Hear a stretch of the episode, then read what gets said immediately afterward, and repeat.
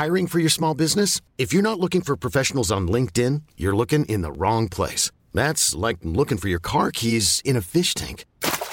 LinkedIn helps you hire professionals you can't find anywhere else, even those who aren't actively searching for a new job but might be open to the perfect role. In a given month, over 70% of LinkedIn users don't even visit other leading job sites. So start looking in the right place. With LinkedIn, you can hire professionals like a professional. Post your free job on linkedin.com slash achieve today. Hey, I'm Ryan Reynolds. Recently, I asked Mint Mobile's legal team if big wireless companies are allowed to raise prices due to inflation. They said yes. And then when I asked if raising prices technically violates those onerous two-year contracts, they said, what the f*** are you talking about, you insane Hollywood ass?"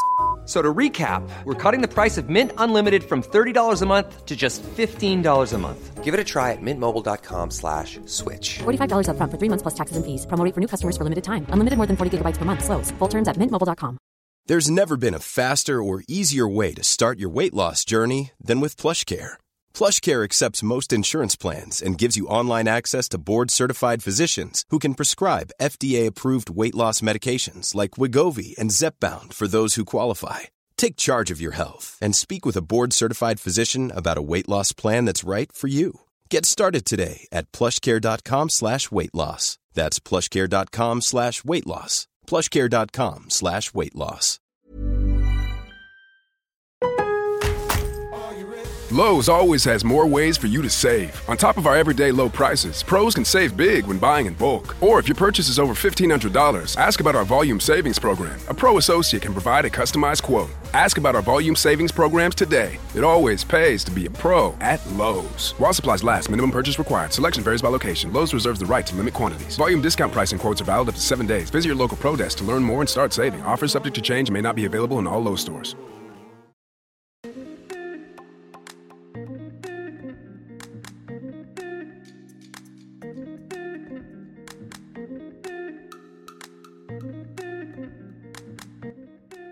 Tous mes chers Moonies et bienvenue dans le podcast Common the Moon, le podcast d'entrepreneurs pour ceux qui souhaitent s'inspirer, s'informer, s'aligner au rythme de la lune. Retrouvez chaque semaine un épisode différent puisque nous avons cinq types d'épisodes les Moon Break, les Moon Talk, les Moon Cycle, les Moonpreneurs, les Moon Yoga.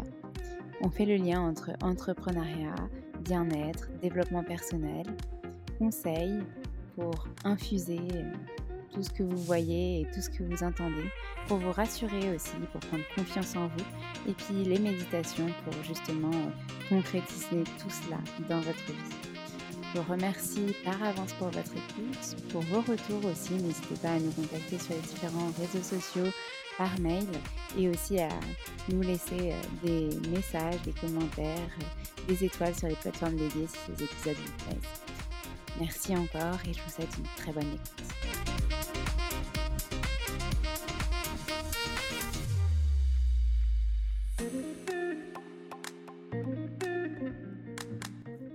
Bonjour mes chers Moonies, aujourd'hui je reçois Julien Hervieux, l'auteur euh, du blog et ensuite des livres Audio Connard, mais aussi de plein d'autres livres. Il nous parle de comment euh, se faire connaître par un éditeur, comment euh, devenir un bon écrivain, comment devenir un bon entrepreneur.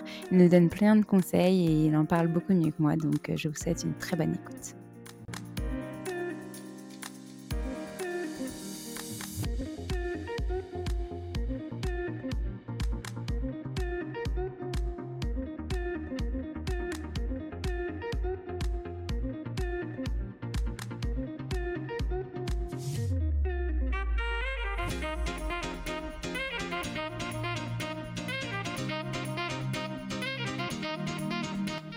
Que ce que je fais, il y a déjà des gens qui le font. Et si oui, c'est quoi ma place? Comment est-ce que je vais aller occuper ce marché? Comment est-ce que je me positionne? Qu'est-ce que je vais faire? Qu'est-ce que je vais apporter? Euh, Pourquoi l'éditeur ira me chercher moi plutôt qu'un autre? Et surtout, pourquoi le lecteur ira me dire moi plutôt qu'un autre, que ce soit sur ma page ou dans un livre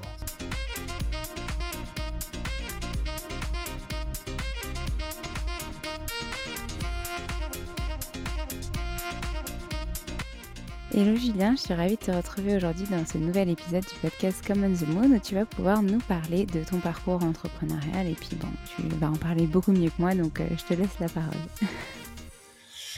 alors, je suis Julien Vieux, effectivement, donc déjà, je suis ravi d'être ici. Euh, moi, pour faire un bref aperçu de ma carrière, qui est une vaste escroquerie, disons-le, euh, j'ai commencé comme professeur d'histoire géo, euh, voilà, ça arrive à des gens bien, avant de partir monter une boîte dans le domaine des applications mobiles dédiées au tourisme. Voilà, j'ai fait ça durant quelques années.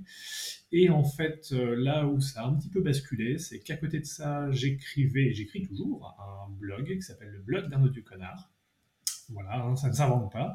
Et euh, ça s'est très bien passé pour ce site web, ce qui fait que c'est devenu un livre, puis un deuxième livre, puis un troisième, euh, bref. Et puis aujourd'hui, euh, en fait, à plein temps, c'est mon métier, auteur à, plein temps. Je vis de mes livres et de mes bandes dessinées.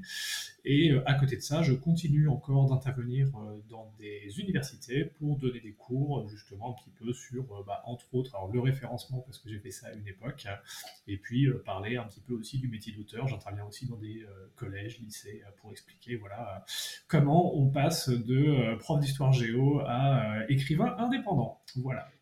Ok, bon, bah, tu as, fait ton pitch en une minute, euh, bravo. mais du coup, j'aimerais bien creuser. Justement, est-ce que tu peux nous expliquer comment est-ce qu'on passe de prof d'histoire géo à auteur? Qu'est-ce qui s'est passé concrètement? Euh, alors vraiment aujourd'hui, ce qui change pas mal la, donne, c'est que euh, pensez aux maisons d'édition, les, maisons d'édition quand elles ont le choix entre lire les manuscrits qu'il y a sur leur table, ce qui ne veut pas dire qu'elles ne le font pas, hein, ou euh, avoir à prendre un nouvel auteur qui a déjà un public, hein, ce qu'on appelle aujourd'hui pompeusement les influenceurs, hein, ils vont forcément être plus tentés par aller démarcher un influenceur en disant écoute voilà, on sait que tu as déjà un public, donc si on fait un livre, on peut déjà plus ou moins calculer quelle vente on pourrait avoir. Donc moi, c'est un petit peu ce qui s'est passé. J'ai rencontré d'abord une agent. Voilà, c'est pas si commun sur le marché français, donc j'ai eu beaucoup de chance. Euh, Fatia Gelman, qui m'a proposé donc de travailler avec elle. Et euh, ensuite, euh, nous sommes allés voir une première maison d'édition qui s'appelle Point, chez qui donc est sorti Le Dieu Connard, donc ça c'était en 2015. Et puis en 2016, voilà, il y a eu un volume 2. Et puis par la suite, j'ai commencé à me diversifier un petit peu, à écrire pour du jeunesse, du jeune adulte. Et dernièrement, ce que j'ai, alors c'est pareil, hein, encore une fois, ma carrière ne ressemble à rien. Euh, j'ai fait une bande dessinée, euh, j'en suis très content, sur euh, ma chaîne YouTube, puisque j'ai ouvert une chaîne YouTube qui s'appelle Le Petit Théâtre des Opérations, qui raconte les anecdotes débiles de l'histoire militaire. Et ça se passe bien pour cette chaîne YouTube, puisqu'en cumulé, elle a quelques millions de vues. Et donc là, pareil, Fluide Glacial est venu me chercher en me proposant d'en faire une BD. Et aujourd'hui, bah, cette BD, c'est disons-le franchement, ce que j'ai qui marche le plus, c'est dessiné par Monsieur le Chien. On a vraiment des très bons pseudonymes entre le Dieu Connard et Monsieur le Chien, on est impeccable. Et, euh, et, ça fait que je me retrouve à travailler, bah, entre autres, avec euh, la Marine nationale, l'état-major des armées, enfin voilà, donc des, choses un petit peu, euh, un petit peu improbables. Donc c'est pour ça que quand je vous dis que ma carrière est une vaste escroquerie, c'est effectivement des trucs qui partent un peu dans toutes les directions, mais c'est avec grand plaisir. OK. moi, j'ai, une question pour nos auditeurs parce que je te connais, je sais ce que tu as fait, je sais ce que c'est Audio Connard. Est-ce que tu veux nous expliquer ce que c'est ce blog à l'origine? quand est-ce qu'il est né? Qu'est-ce que tu diffusais comme contenu dessus? Comment tu as voulu lancer ça etc. Alors, je vais faire ça en deux temps parce que du coup, la chaîne découle du blog. Alors, pour le blog, à l'origine, c'est parce que, moi, j'ai commencé à travailler, sur ce blog juste pour rigoler. Voilà, un soir, je me suis dit, allez, je vais ouvrir un blog. On est en 2009 à l'époque, les blogs, ça avait le vent en poupe. Hein. C'est un truc de vieux. Et euh, je me suis dit, bah, je vais entre autres parler de cinéma. Le problème, c'est que tout le monde parlait déjà de cinéma sur Internet pour donner son avis sur j'aime, j'aime pas tel film. Et donc, j'ai appelé ça le blog d'un odieux connard, parce que ça serait un odieux connard qui va descendre des films, et aussi parler de société, mais surtout de films, et qui va dire du mal. Voilà, on va créer un personnage qui dit du mal des films. Et ma spécialité, c'est d'aller voir un film, de le retenir par cœur, et de raconter tout le film avec tous les problèmes du scénario. Et ça ne manque pas. Hein. Aujourd'hui, je viens de faire le dernier Jurassic World et autant vous dire que j'ai saigné des yeux. Euh, et donc, euh, grâce à ça, euh, le, blog s'est mis à gentiment marcher au début, et puis à marcher, puis à courir. Et donc, à partir de 2010-2011, ça commençait déjà à, bien se passer pour lui. Et donc, voilà, ce qui a permis de donner les livres. Et par la suite, justement, j'avais d'autres choses à raconter. Donc, c'était ces fameuses anecdotes historiques que j'avais du temps où j'étais prof et que j'aimais bien. Et donc là, avec ma filière de marketing digital, que tu connais bien, euh, j'ai gentiment expliqué que euh, j'allais ouvrir une chaîne et que pour que les gens puissent la mater au boulot, puisque ce que j'apprenais durant mes cours de publicité en ligne, hein, qu'il fallait qu'on puisse regarder les choses même sans son, etc., etc., j'ai fait une chaîne de cinéma muet. Voilà, ça se regarde sans son, c'est fait pour que les gens puissent regarder la chaîne en glandant au boulot, et ça marchait. Voilà. Donc euh, aujourd'hui, la chaîne et le blog. Alors le blog un petit peu moins parce que les blogs c'est passé de mode, il hein, faut quand même le dire. Euh, donc je continue à le faire vivre, mais la chaîne, elle fonctionne, fonctionne très bien. Donc je n'ai vraiment pas à me plaindre de ce côté-là. J'ai beaucoup de chance. OK. je prends des notes en même temps et ça me fait penser que en fait, j'ai pas introduit, le plus important de cet épisode, c'est qu'on s'est rencontrés parce que tu as été mon prof, pendant, ma licence, donc ma troisième année de licence, à l'unité de Descartes et donc du coup, c'est comme ça que voilà, on était, restés en contact sur LinkedIn et que cette année, je me suis dit: «Oh bah tiens, si je le recontactais?» pour, enregistrer cet épisode et voir, ce qui était devenu. Donc c'est, c'est cool et puis, en parallèle, toi, tu es aussi, je, crois que tu m'as dit que tu es ravie d'avoir des nouvelles de, tes anciens élèves qui finalement euh, se sont lancés à leur compte, etc.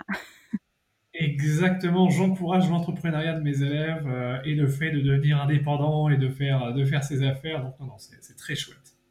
Euh, on en parlera euh, dans, dans, cet épisode justement. Tu auras l'occasion de nous donner de très bons conseils euh, pour, pour te lancer, se lancer à son compte et rassurer ceux qui ont encore des doutes, etc. mais du coup, je voulais quand même qu'on continue sur cet aspect auteur. Donc, le, si je résume très rapidement, le blog, il prend de l'ampleur, puis la chaîne YouTube. Et à quel moment, du coup, tu rencontres ton agent? Comment ça se passe pour que justement ce blog devienne euh, un livre et puis ensuite plusieurs livres eh bien, mon agent, c'était une lectrice du blog, tout simplement. Et donc, un jour, elle m'a écrit en me disant Voilà, je lance mon agence. Et euh, sa, phrase, je crois que ça a été euh, Est-ce que ça vous dirait d'être un des poulains dans mon écurie? Donc, euh, j'ai trouvé ça chouette, on s'est rencontrés et vraiment, elle est formidable. Et ça m'a énormément aidé parce que ce qu'on ignore pas mal dans le milieu des auteurs, enfin, quand, on le regarde de loin, parce que chez les auteurs, c'est un peu le plus connu, c'est que les agents, ça change littéralement la vie au sens où ils vont gérer tout ce qui est euh, bah, démarchage commercial, une partie entre autres administrative, hein, la partie contrat, les négociations ce qui fait qu'on peut se concentrer sur bah, la partie qu'on préfère, hein, c'est-à-dire la partie créative. Je pense que tous les entrepreneurs qui m'écoutent euh, savent que si on pouvait se passer des passages avec l'URSSAF et se contenter de faire le passage où on fait son taf, on préférerait largement. Voilà, bah, un agent, c'est un petit peu ça, c'est euh, un ange gardien euh, qui va venir vous sauver et qui fait de très belles négociations, soit le temps passant. Donc, non, non, c'est assez indispensable aujourd'hui d'avoir. moi, moi, je fais partie de gens qui encouragent au fait d'avoir des agents. C'est pas obligatoire, hein. Mais voilà, et donc c'est elle qui a euh, lancé les premiers démarchages. J'avais déjà eu des approches de maisons d'édition, mais méfiez-vous quand vous vous faites approcher.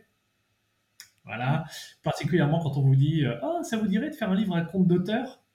Voilà, lisez bien vos contrats. J'ai quand même vu passer des choses assez extraordinaires euh, voilà, par des gens qui s'étaient fait démarcher, entre autres, sur LinkedIn.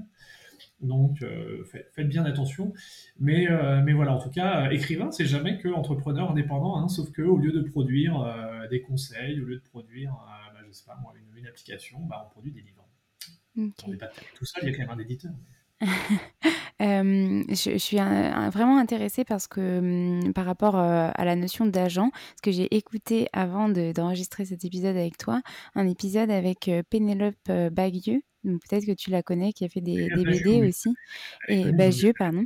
Euh, et elle parlait exactement de la même manière de cette notion d'agent. Elle disait qu'en fait, euh, ben, ça lui avait permis de, se développer déjà, que euh, en France, c'était pas encore très très connu et pas très utilisé parce que quand on parle d'agent, on a l'impression qu'on parle d'une star qui, est surprotégée, etc. Et donc du coup, c'est pas forcément hyper bien vu en France. Alors je sais pas pourquoi, mais enfin voilà. Du coup, elle, en parlait et ça me conforte dans l'idée que ben voilà, c'est quelque chose de pas forcément très connu, mais hyper intéressant pour un, auteur de euh, pouvoir euh, déléguer en fait toute cette partie qui n'est pas du tout euh, ben, un travail d'auteur que de démarcher, que de faire toute la paperasse administrative, etc.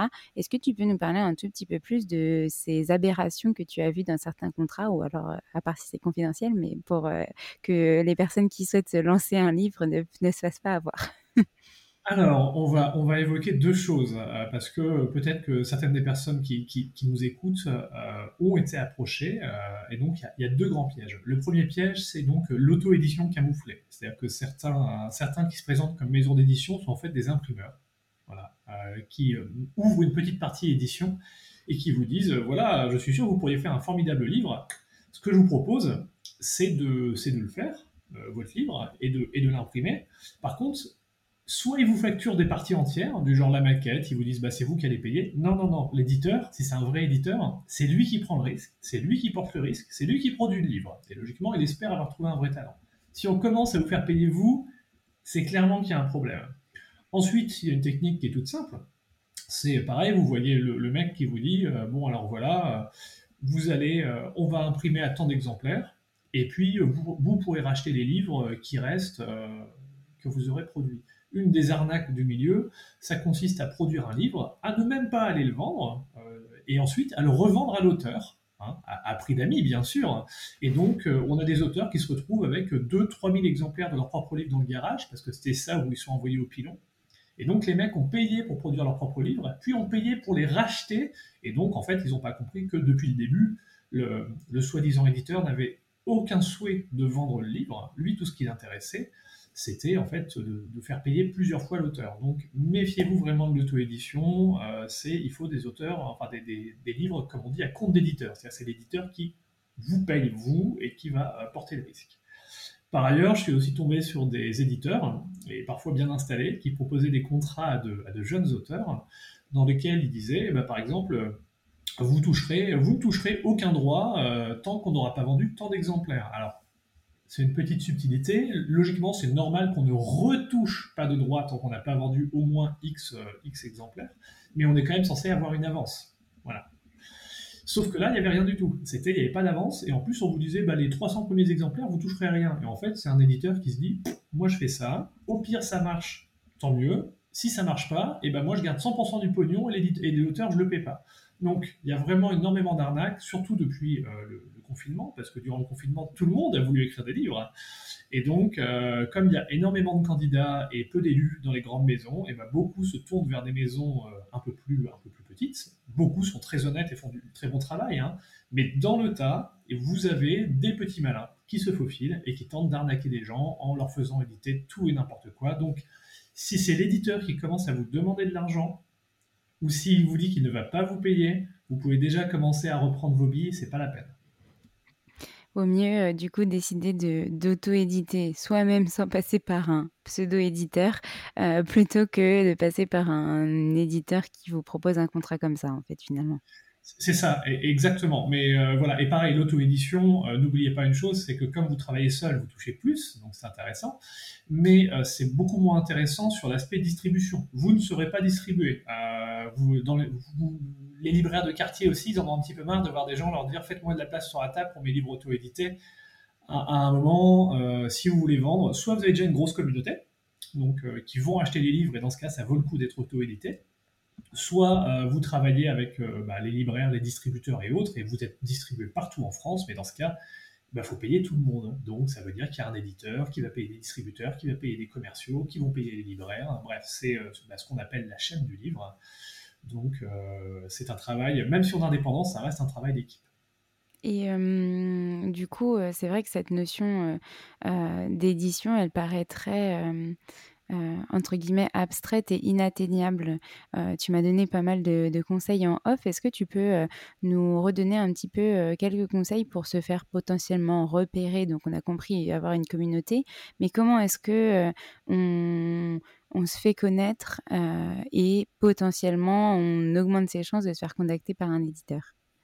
Alors, bon, on va reprendre les, cours que je t'ai donnés à une époque, hein, sur les cours de référencement. Euh, bon, déjà, avoir, avoir un bon site web bien référencé, ou même sans site web, une bonne page sur les réseaux sociaux, c'est un bon début. Mais comment faire? Eh bien, la première chose à faire, c'est de faire du contenu qu'on ne trouve pas ailleurs. Je sais que c'est bête et méchant, mais euh, moi, personnellement, c'est ce qui m'a toujours permis de, de faire la différence. Quand j'ai ouvert le blog en disant beaucoup de gens parlent de cinéma, je vais humblement essayer d'en parler à ma manière, en tout cas avec ce système de spoiler qui n'est pas fait ailleurs, et donc ça a marché. Et quand j'ai ouvert la chaîne des années plus tard, c'est pareil, des gens qui parlent histoire sur YouTube, il y en a un certain nombre et ils en parlent très bien, hein, soit dit en passant. Et donc euh, l'idée c'était de dire, mais moi il faut que je trouve un ton et un positionnement qui soit pas déjà occupé, un terrain pas occupé. Et à nouveau, ça a marché. Et donc la première règle, c'est ça, c'est est-ce que ce que je fais il y a déjà des gens qui le font. Et si oui, c'est quoi ma place? Comment est-ce que je vais aller occuper ce marché? Euh, Comment est-ce que je me positionne? Qu'est-ce que je vais faire? Qu'est-ce que je vais apporter? Euh, Pourquoi l'éditeur ira me chercher moi plutôt qu'un autre? Et surtout, pourquoi le lecteur ira me lire moi plutôt qu'un autre, que ce soit sur ma page ou dans un livre hein, et une fois que vous avez ça et que vous commencez à travailler votre communauté, eh ben, il va falloir un petit peu de temps. Il faut être patient. Hein. Les, les, gens qui vous disent qu'ils ont des résultats en un mois, on va les laisser tranquilles faut pas hésiter à apprendre euh, à écrire régulièrement ou à faire du contenu, hein, c'est pas forcément l'écriture d'ailleurs, durant euh, un an, deux ans, parfois trois, avant de commencer à avoir des résultats euh, un petit peu intéressants. Et il faut pas non plus hésiter à admettre qu'on s'est trompé et que des fois on fait du contenu, bah, ça arrive, hein, on a tous un jour fait du contenu qui était moins bien. Et eh ben, il faut il faut l'accepter. Et seulement une fois que vous êtes installé, voilà, là vous pouvez commencer à aller voir les éditeurs ou à aller voir les agents donc, qui eux-mêmes iront dire bah, tel éditeur il fait ceci, tel éditeur il fait cela. Donc euh, ça, c'est ça, c'est déjà le début. C'est qu'est-ce que vous faites et pourquoi vous le faites. Et le problème, c'est que très très très souvent, on a des gens qui veulent euh, plein de bonne volonté, hein, qui veulent euh, écrire des choses. Et je vais vous prendre l'exemple tout bête des bouquins de fantasy. Il y a beaucoup de gens qui veulent écrire de la fantasy. Et le problème, c'est que bah, quand vous avez 60 euh, livres sur une table et que tous c'est l'histoire d'un héros d'une prophétie dans un petit village qui doit aller combattre le, Seigneur du Mal, bah, l'éditeur, il ne va pas imprimer 60 fois ce livre-là, il va en prendre un sur les 60, il y aura un poil de chance, et puis les 59 autres, il va les balancer en disant de toute façon, c'est la même chose. Donc, euh, voilà. Ok, bah merci. Bah, du coup, moi, j'ai cinq, euh, cinq conseils finalement. Le premier, euh, être référencé, avoir un site web euh, bien référencé. Donc, prenez des cours de Julien. Ensuite, le deuxième, faire les choses qu'on ne trouve pas ailleurs. donc, avoir sa patte, son ton, son positionnement. Le troisième, prendre un peu de temps, laisser un peu de temps au temps, être patient. Le quatrième, accepter de faire du contenu un peu moins bien de temps en temps. Effectivement, si ça fonctionne pas, ben voilà, peut-être qu'il y a une remise en question à faire. Et le cinquième, une fois que notre communauté commence à être bien engagée, en tout cas si je retraduis euh, on peut commencer à aller voir euh, des éditeurs ou des agents. Sachant que l'agent va faciliter finalement peut-être la chose. Exactement. Voilà, très bravo. Bonne prise de notes. Euh, euh, donc, ok, d'accord. Ben, euh, super. Donc, voilà ce qu'est être auteur. Et pour toi, ça a fonctionné un peu comme ça, c'est-à-dire il y avait le blog, du contenu de qualité, une communauté qui commence à s'engager, puis une chaîne YouTube qui a, qui a pu permis d'asseoir ta crédibilité, et donc ton agent qui t'a contacté parce qu'elle a adoré tes contenus et qu'elle t'a dit bon bah ok, bah est-ce qu'on peut pas en faire un livre?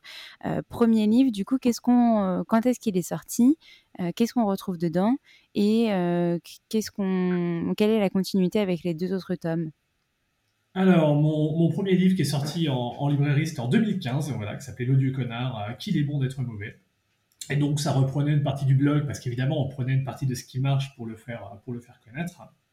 Et puis, une partie de l'inédit, parce que si on fait un truc pour une communauté et qu'elle achète et qu'en fait, ça l'a déjà tout lu, Bon, elle se dit que finalement, elle nous aurait filé 10 balles, euh, c'était pareil. Donc, euh, non, on essaie de faire un truc. Euh, ce premier livre, ça s'est bien passé. Hein, ça, on, a, on, a, atteint les, 20 000 exemplaires, donc c'est raisonnable. C'est pas, pas le carton du siècle, hein, mais c'est raisonnable surtout pour un premier livre. ce qui a donné un deuxième livre intitulé La vie c'est bien, le cynisme c'est mieux.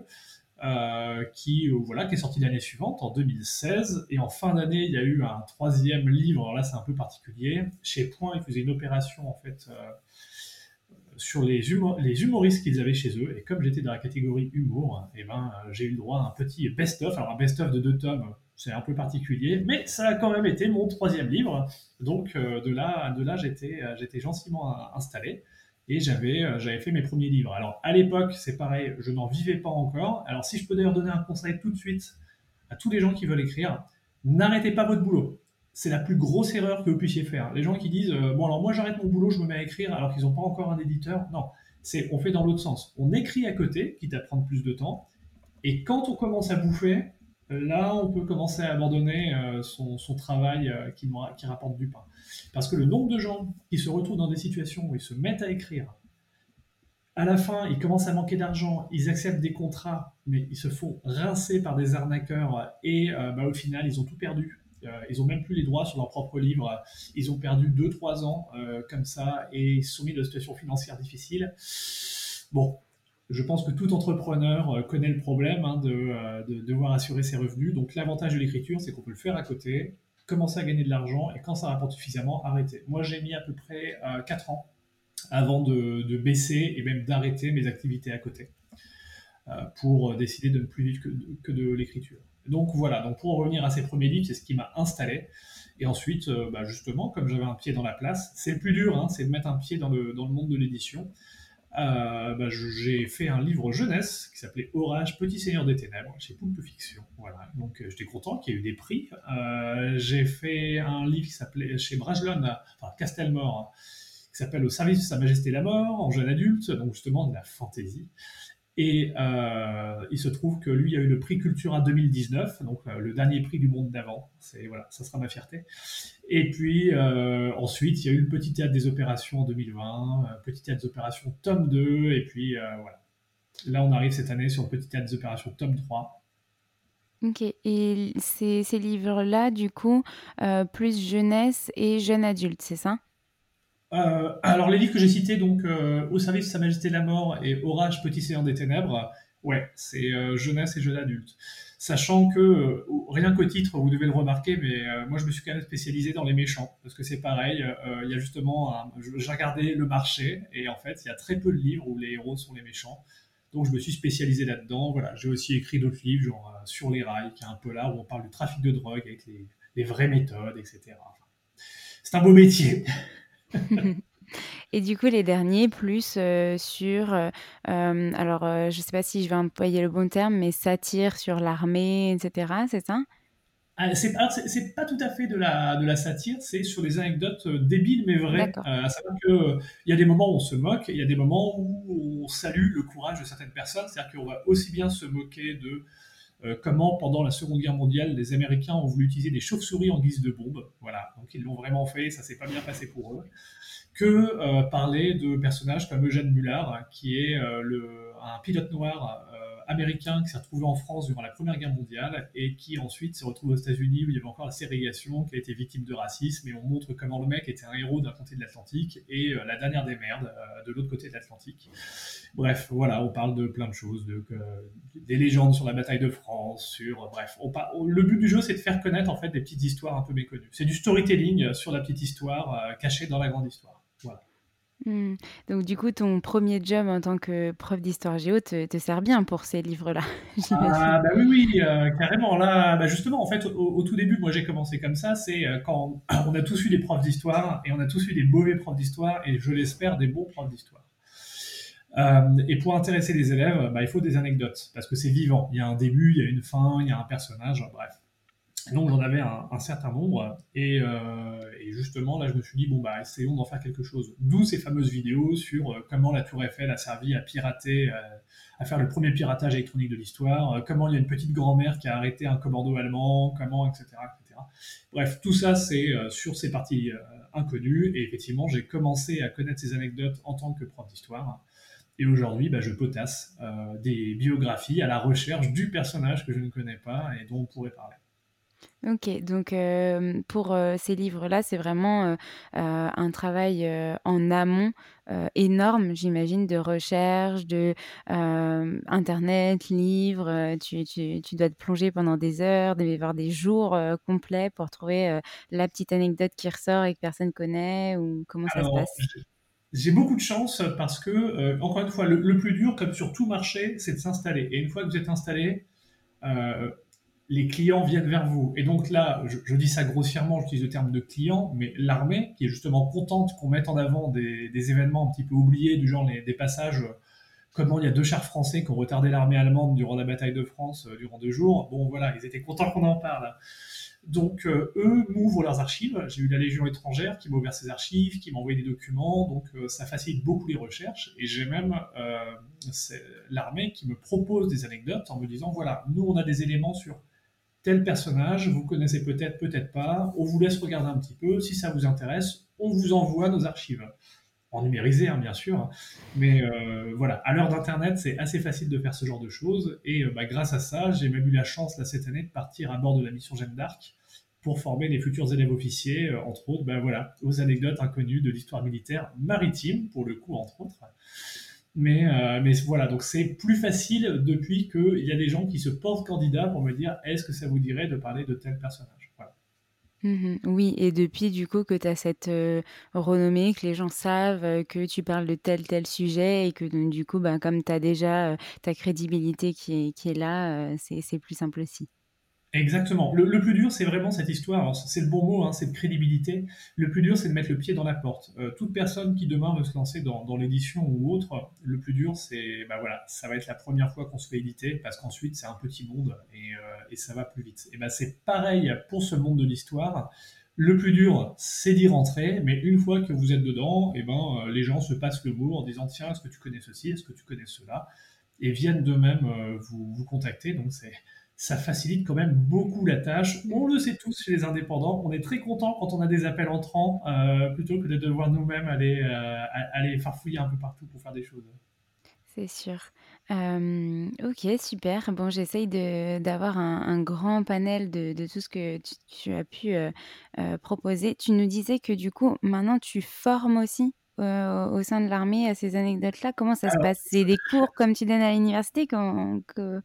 Alors là, c'est un peu particulier. En fait, donc cette année, j'ai eu la chance de participer à la mission Jeanne d'Arc. Alors pour information, la mission Jeanne d'Arc, ce sont les officiers de marine qui sont en dernière année, qui partent durant cinq mois à bord de, bâtiments de la flotte euh, pour faire une espèce de tour du monde. Alors c'est pas toujours un vrai tour du monde, hein, mais en tout cas ils font un voyage très long euh, et ils voient du pays.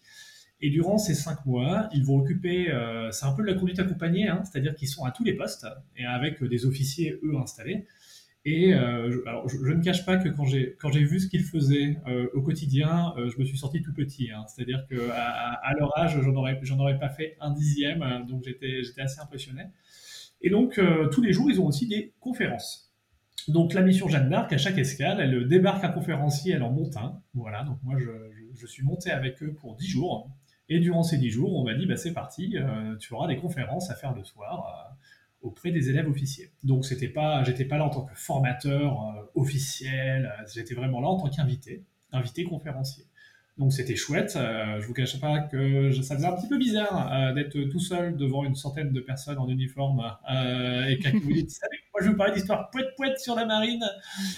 mais ça s'est très très bien passé. Enfin en tout cas je crois ils ont eu l'air à peu près satisfaits. Alors peut-être qu'après ils ont, ils ont craché dans mon dos les monstres. mais non, apparemment, ça ne ça s'est pas trop mal passé.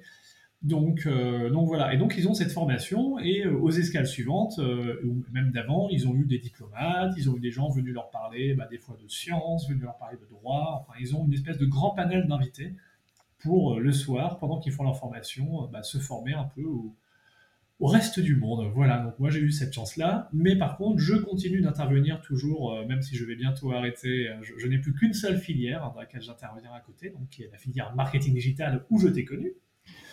Où euh, cette année je vais donner, voilà, je pense que ça devrait être la dernière année où je vais donner des cours de référencement en ligne, puisque le référencement c'est quand même beaucoup d'écriture, voilà, donc ça reste mon domaine.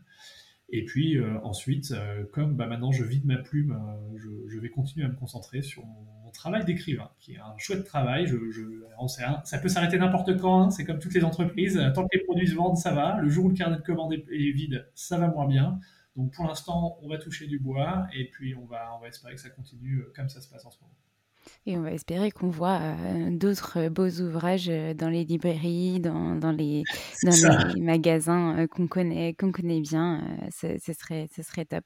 est-ce que du coup, tu as, donc tu nous as parlé d'autres tomes, est-ce que tu as d'autres projets d'écriture dont tu peux parler, que tu peux nous utiliser là ou pas encore? Alors, je, je, ne peux pas tout dire, à part que mes journées sont bien chargées en ce moment, puisque je travaille sur un gros livre historique à apparaître l'an prochain, donc là très sérieux Hein, il y a beaucoup moins de poètes-poètes.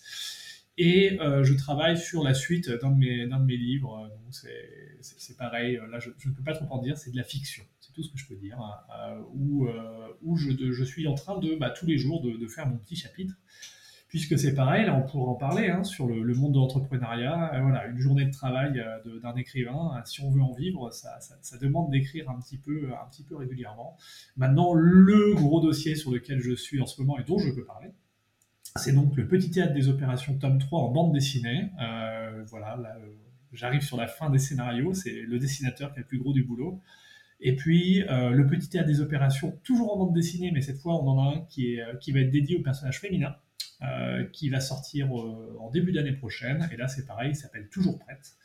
Il est dessiné par Virginie Augustin et il a déjà commencé à apparaître dans Flux Dacia chaque mois. Donc euh, bah, c'est pareil, là j'ai encore quelques scénarios à faire et ensuite c'est la dessinatrice qui a le gros du boulot parce que c'est rapide de faire un scénario, ça l'est moins de le dessiner. Mmh OK, super.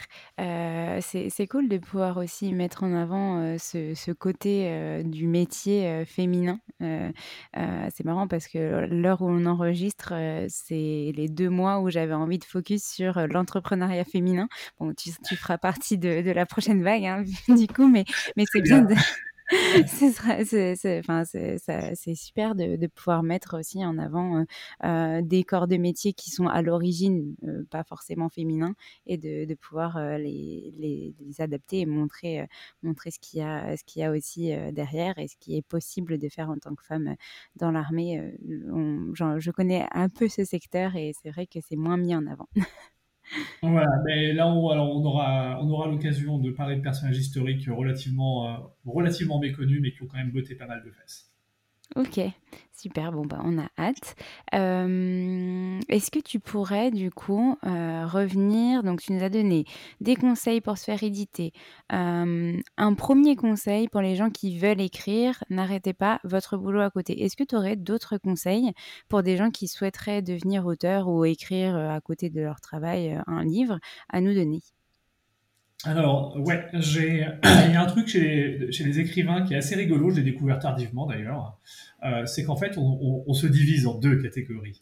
Euh, il y a ce qu'on appelle les jardiniers et les architectes. Alors, les jardiniers, c'est ceux qui prennent une page blanche, commencent à écrire et ne s'arrêtent que quand le livre est terminé. Ils n'ont pas de plan, ils sont pas sûrs d'où ils vont, ils laissent vivre le personnage et dérouler leurs aventures. Euh, alors moi je ne suis pas un jardinier, je suis un architecte, c'est-à-dire les fascistes de la bande, euh, ceux qui font un plan avant. Alors ça ne veut pas dire qu'on sort pas du plan hein, au fur et à mesure qu'on écrit, mais ça veut dire qu'on a un plan. Donc moi j'écris mes livres comme ça, c'est-à-dire je fais ce qu'on appelle une bible euh, où je mets tous mes personnages, je fais un plan. Je dis voilà il y a 30 chapitres et voilà à peu près ce qui va se passer dans chaque chapitre. Et tous les jours j'ouvre mon fichier et ça me dit aujourd'hui tu dois écrire le chapitre 2 et dans le chapitre 2 il se passe ça. Donc moi, ça me fait un rail, ça me guide et ça me, discipline. Et donc la première chose, c'est de trouver, c'est quoi votre style d'écriture? Est-ce que vous êtes plutôt quelqu'un qui va partir en pente douce et puis qui va gentiment accélérer? Ou est-ce que vous êtes quelqu'un qui a besoin de préparer, de documenter en amont, de faire son truc? Et euh, déjà, trouver sa méthode de travail, c'est important parce que euh, travailler selon une méthode qu'on a trouvée sur Internet et qui n'est pas la sienne, et eh ben c'est un coup en fait à, perdre du temps. Donc faut, faut pas oublier que voilà, on a tous nos méthodes. C'est pas une raison pour se trouver des excuses pour faire n'importe quoi, hein, mais euh, bah, on peut simplement calculer à la fin de la journée euh, est-ce qu'on a beaucoup écrit, est-ce que ça a été facile, est-ce qu'on a apprécié de le faire, et c'est comme ça qu'on va découvrir. Il y a les heures auxquelles on écrit. On n'écrit pas tous à la même heure. Moi, quand j'ai commencé, j'aimais beaucoup écrire la nuit parce qu'il y a très peu de notifications qui tombent, très peu de gens qui vous appellent. Mais on n'a pas tous la possibilité de faire ça. Et aujourd'hui, euh, j'aime bien écrire un peu le matin, un peu l'après-midi, un peu le soir. Voilà, ça me fait des petites séances, mais des séances euh, un peu plus intensives. Donc, le, fait de trouver sa méthode de travail, c'est extrêmement important. Et euh, au début, bah voilà, c'est comme la méthode de dessin, c'est comment est-ce que vous y prenez? Et est-ce que vous avez du résultat? Quand vous savez ça, vous allez pouvoir avancer. Mais si vous vous calez sur la méthode de quelqu'un que vous avez trouvé en ligne et qui, en toute honnêteté, hein, la, personne veut bien faire, vous donne sa méthode, bah, sa méthode, ce sera peut-être pas la vôtre. Alors si vous tentez de vous caler dessus, ça va mal se passer. Donc euh, à vous de voir euh, comment, euh, bah, comment vous sentez. Donc c'est important de se connaître.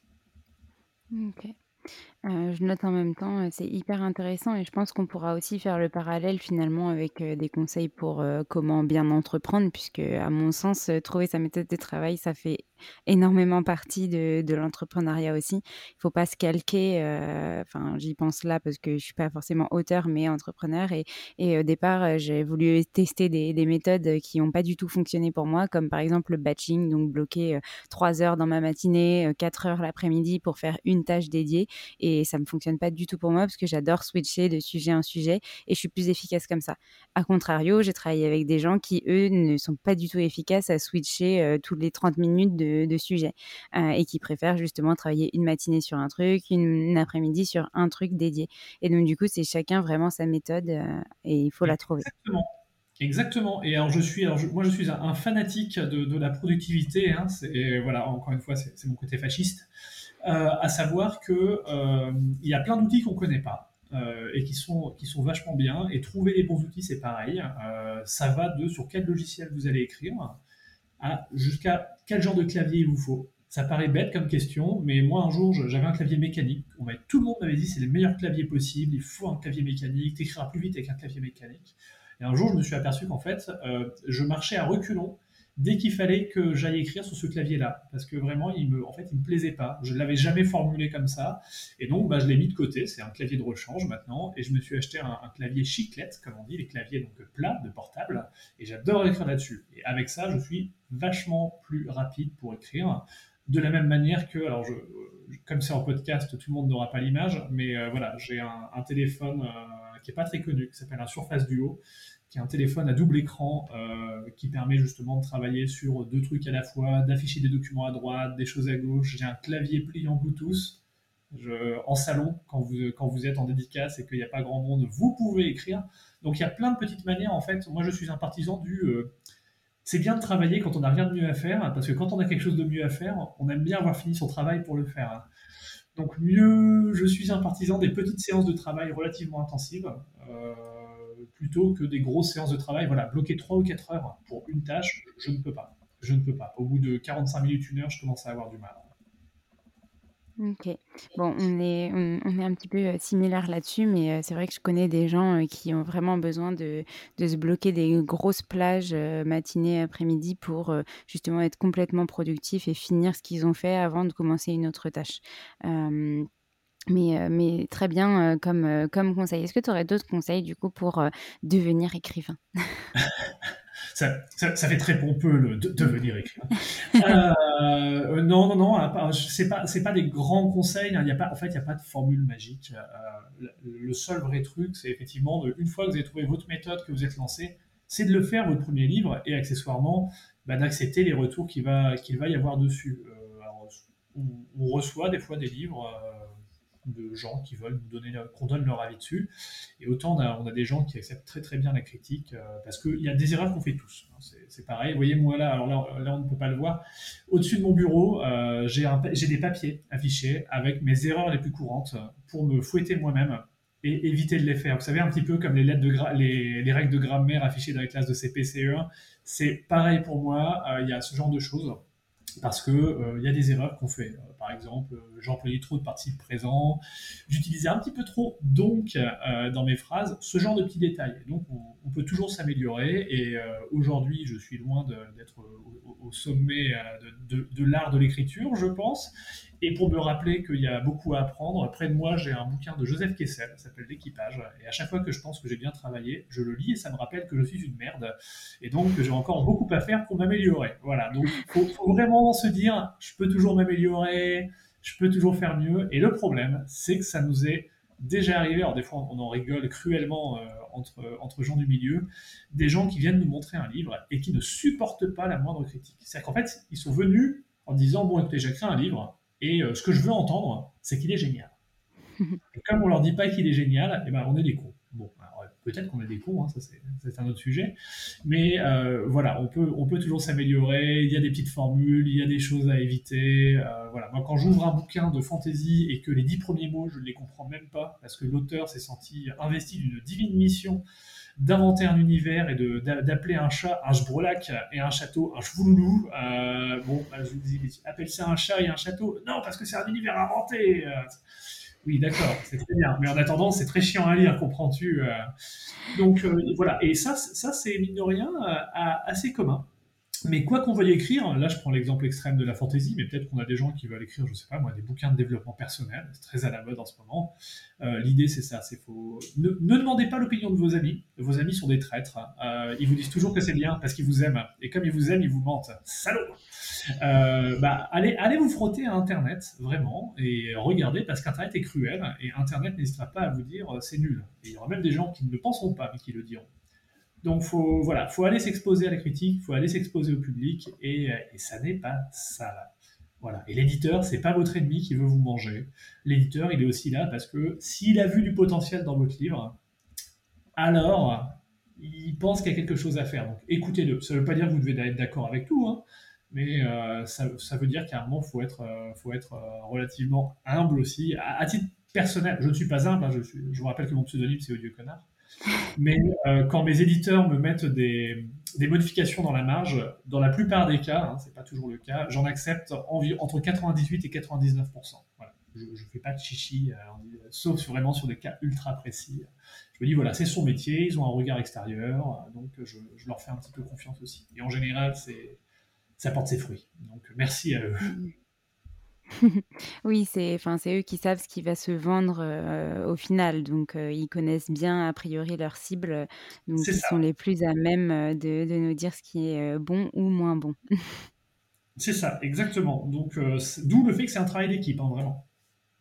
Mmh oui, complètement. Il n'y a pas que l'auteur euh, dans tout ça. Il y a la preuve euh, dans les BD, euh, les, illustrateurs aussi qui font un énorme boulot pour donner envie aux gens d'acheter le livre.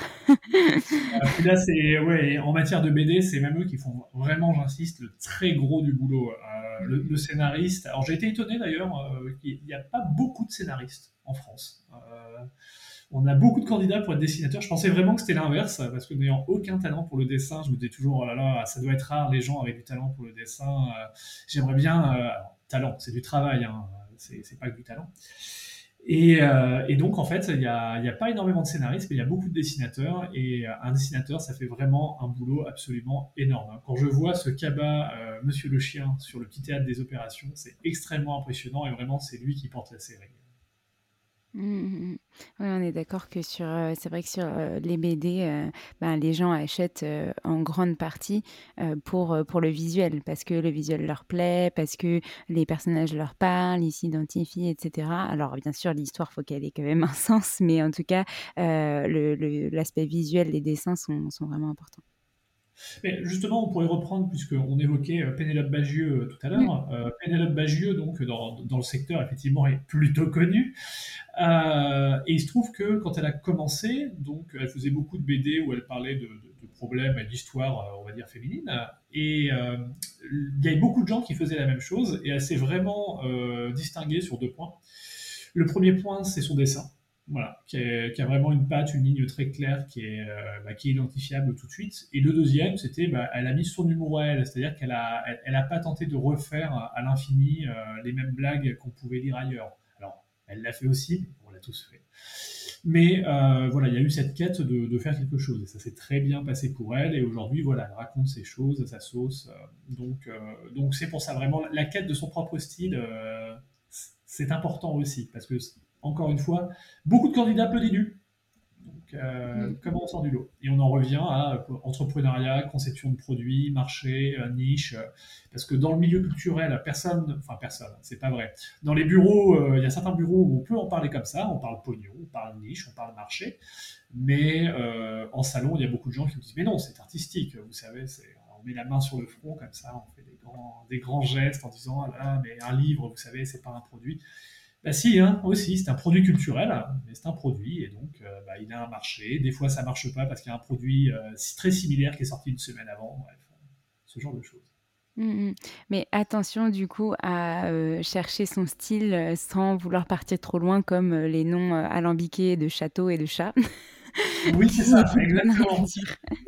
On, écrit, en fait, c'est facile. Il faut retenir que euh, tout comme on entreprend en faisant des produits ou des prestations pour nos clients, quand on fait un livre, euh, on le fait quand même avant tout pour nos lecteurs. Si on le faisait pour nous, on ne le vendrait pas. Euh, on le garderait chez nous, on le lirait, on le montrerait peut-être à nos enfants un jour.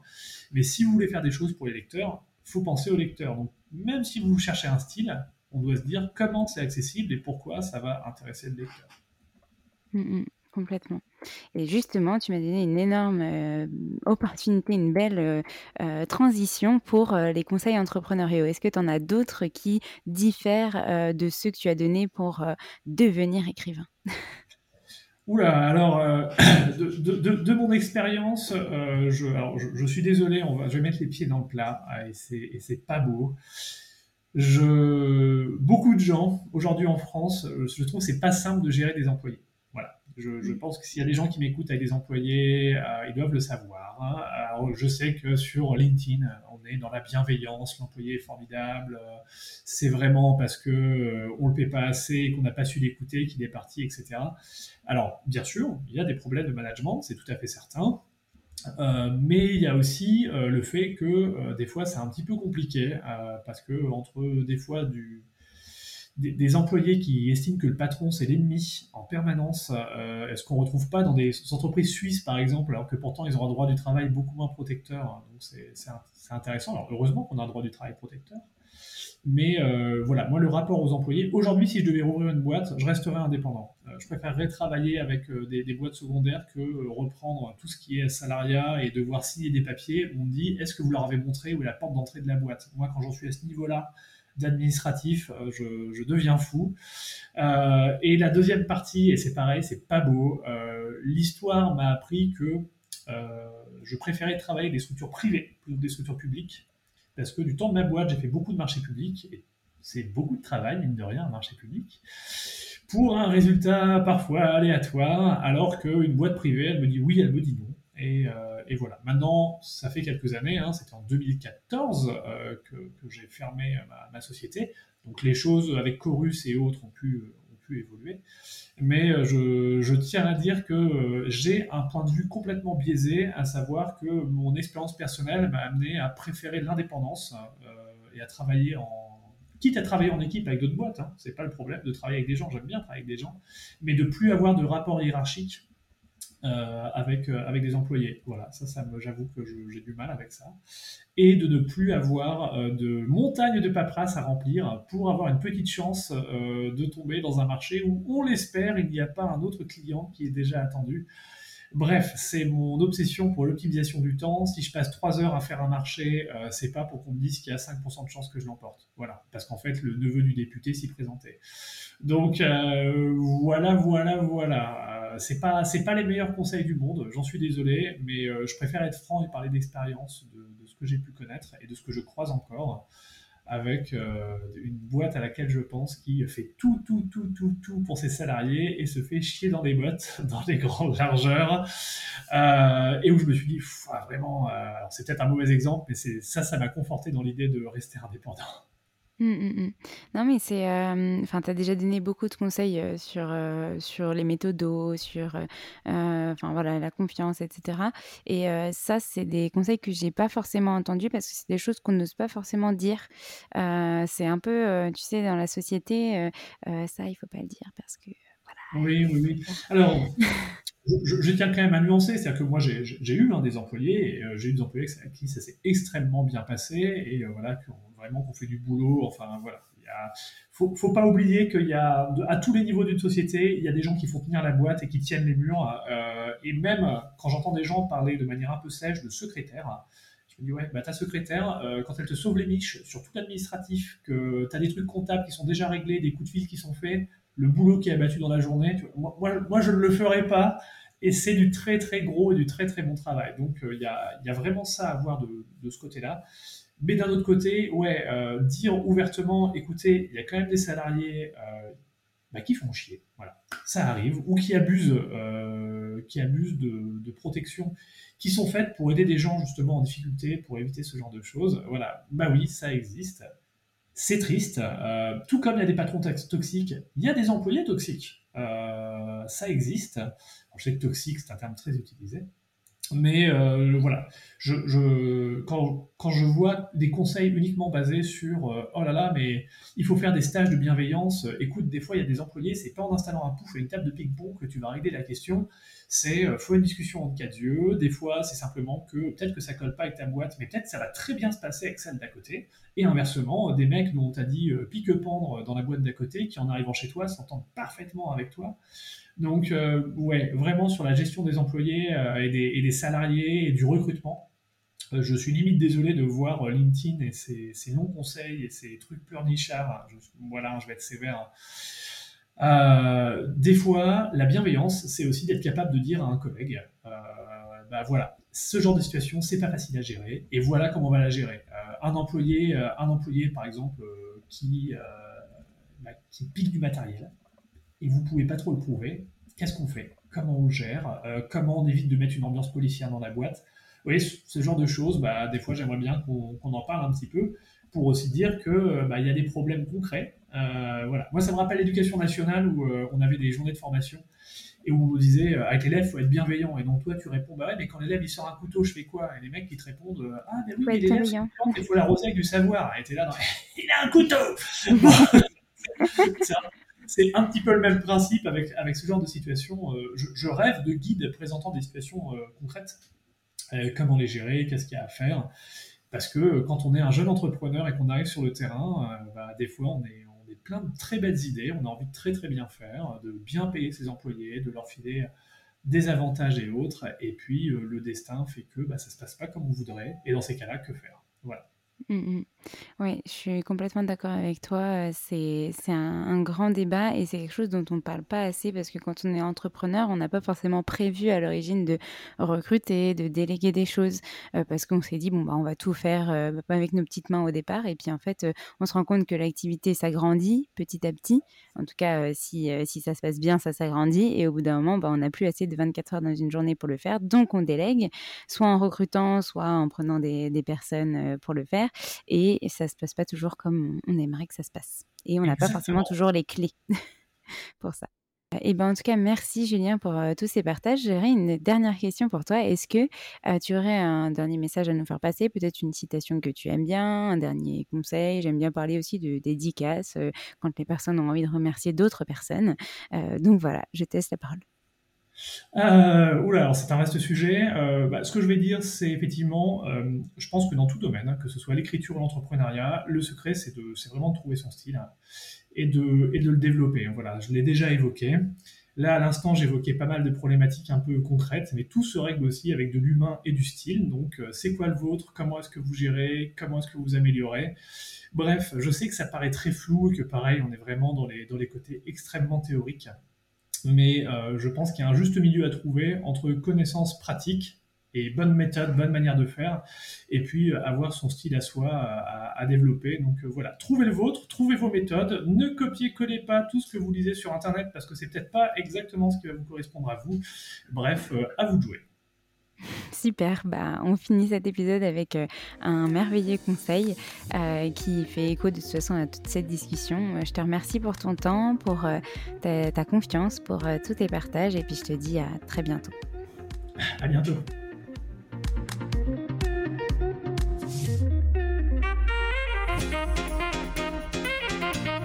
À tous d'avoir écouté cet épisode. N'hésitez pas à nous laisser des étoiles et des commentaires sur les plateformes dédiées comme Apple Podcast et Spotify.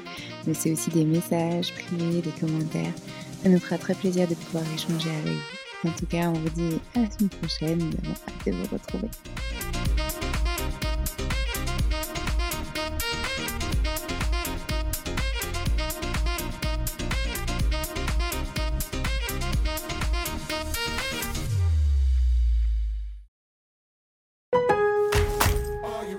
Lowe's always has more ways for you to save. On top of our everyday low prices, pros can save big when buying in bulk. Or if your purchase is over $1,500, ask about our volume savings program. A pro associate can provide a customized quote. Ask about our volume savings programs today. It always pays to be a pro at Lowe's. While supplies last, minimum purchase required. Selection varies by location. Lowe's reserves the right to limit quantities. Volume discount pricing quotes are valid up to seven days. Visit your local pro desk to learn more and start saving. Offers subject to change may not be available in all Lowe's stores.